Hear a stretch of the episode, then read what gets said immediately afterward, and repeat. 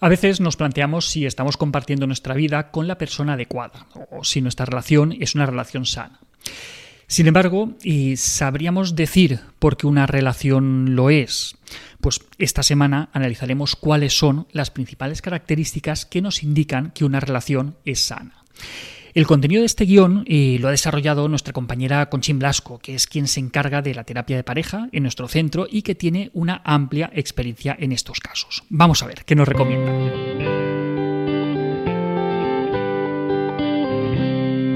Una pareja nunca sustituye un buen amigo o un grupo de amigos, porque tienen diferentes funciones sociales, pero la base de la pareja es la amistad. Para eso podemos hacernos la siguiente pregunta.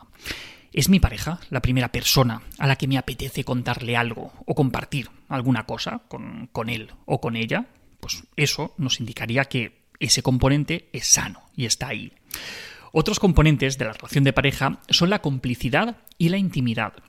Si tenemos esto con nuestra pareja, pues ya tenemos unos buenos cimientos donde basar el vínculo. Por otro lado, un aspecto, otro, que diferenciará a un amigo de nuestra pareja es la atracción sexual.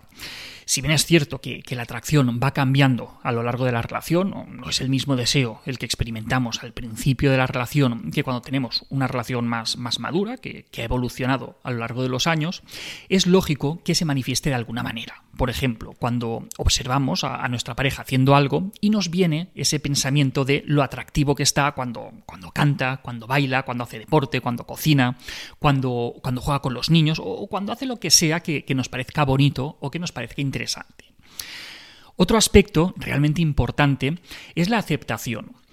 Para saber si, si, forma parte de nuestra relación este componente, pues también podemos hacernos algunas preguntas como las siguientes. ¿Me acepta como soy? ¿Y ¿Le acepto yo a ella o a él? O quizá eh, le elegí en su día, pero mm, le volvería a elegir hoy. ¿Estoy forzando la cosa, intentando que mi pareja sea otra persona que no es en realidad? Estoy intentando que, se comporte como yo quisiera. Y esto además nos frustra porque no logra satisfacerme. Si mi pareja no es lo que espero que sea o lo que me gustaría que fuera, pues mm, quizá tengo que plantearme si, si realmente es la persona adecuada para mí o si yo soy la persona adecuada para ella. Por otro lado, está el tema de si compartimos algunos valores comunes, ¿no? como, como, los estilos de crianza, la corresponsabilidad en las tareas de casa, el tipo de alimentación, si estamos de acuerdo en qué y cómo invertir nuestro dinero, nuestro tiempo de ocio y más cosas por, por el estilo. A ver, que, no hace falta estar de acuerdo en todo, pero si tenemos valores y proyectos de vida como, como muy diferentes, como, como divergentes, ¿no? si, si cada uno estira hacia un lado, pues ¿qué queréis que os diga? Pues, pues va a ser difícil que, la cosa funcione. Sin embargo, si tenéis proyectos y valores comunes, pues, pues haréis equipo y sentiréis que vais en la misma dirección. Pero como es imposible que estemos de acuerdo en todos, tendremos que ver también si somos capaces de alcanzar acuerdos, de enfocarlo como situaciones a resolver sin imponer nuestro criterio ni generar competencia. Y además, pues eso no nos evitamos, ¿no? El generar el resentimiento. Esto, que quizá va a ser diferente ¿no? para cada pareja en función de, sus estándares, de su origen, de, su cultura, pero tenemos que tratar de, establecer ese marco de, colaboración. Más cosas, y merece mención especial la honestidad. la honestidad como uno de los pilares básicos de cualquier pareja no tiene absolutamente ningún sentido querer ocultar o mentir a una pareja porque pertenecemos al mismo equipo. En cualquier caso, no ser honestos con nuestra pareja pues, puede conllevar la, pérdida de confianza y sin esa confianza pues, va a ser muy difícil establecer un vínculo, un vínculo sano. Otro pilar importante es entender que, aunque estemos en pareja, seguimos siendo libres. Amar desde la libertad significa entender que nadie pertenece a nadie, que, somos personas completas con necesidad de, nuestro espacio privado, de, nuestra intimidad. La, idea sería que nuestra pareja esté con nosotros, pero que esté libremente, porque quiere, no, no mediante manipulaciones que, impidan que, encuentre a otra persona. A veces eh, puede darse que, algún miembro entienda que, debe darse completamente al otro sin esperar nada a cambio, que, el amor lo perdona todo o que amar es sufrir. Estos serían algunos de los mitos del amor romántico que, tendríamos que desterrar totalmente.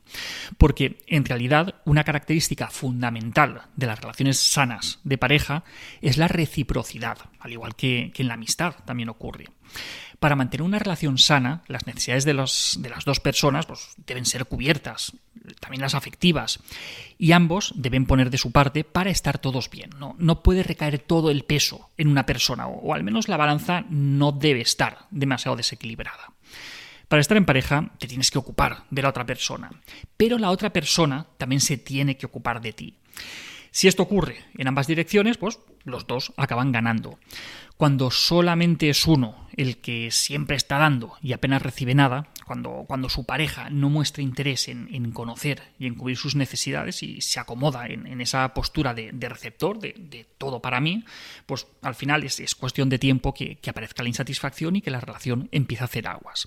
Pero ojo, que vale que el otro se tenga que hacer cargo, al menos en parte, de nuestras necesidades, ¿no?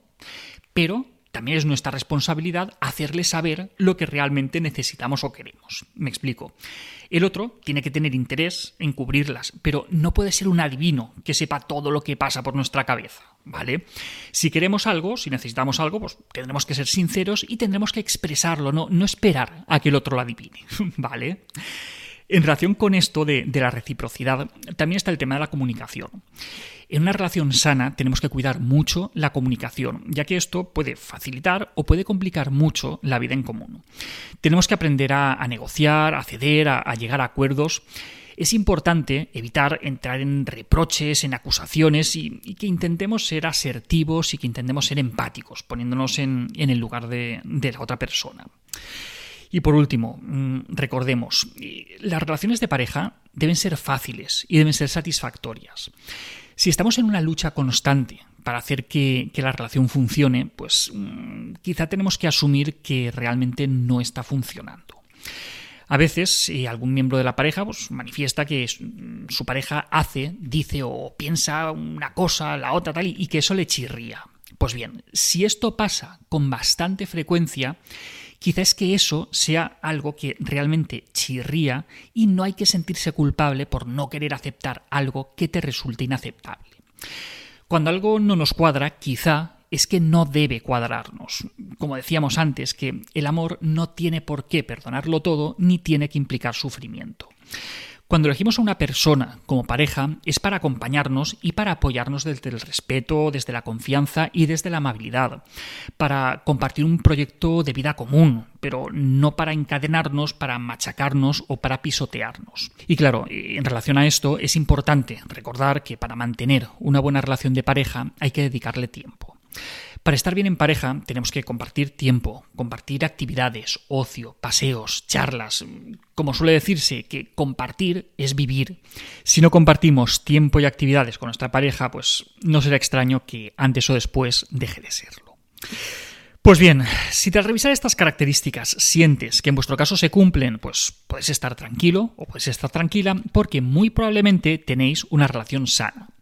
Aunque en la vida habrá momentos y situaciones mejores y peores, pero en una relación sana se encuentra el apoyo necesario para sortear estos baches de la vida.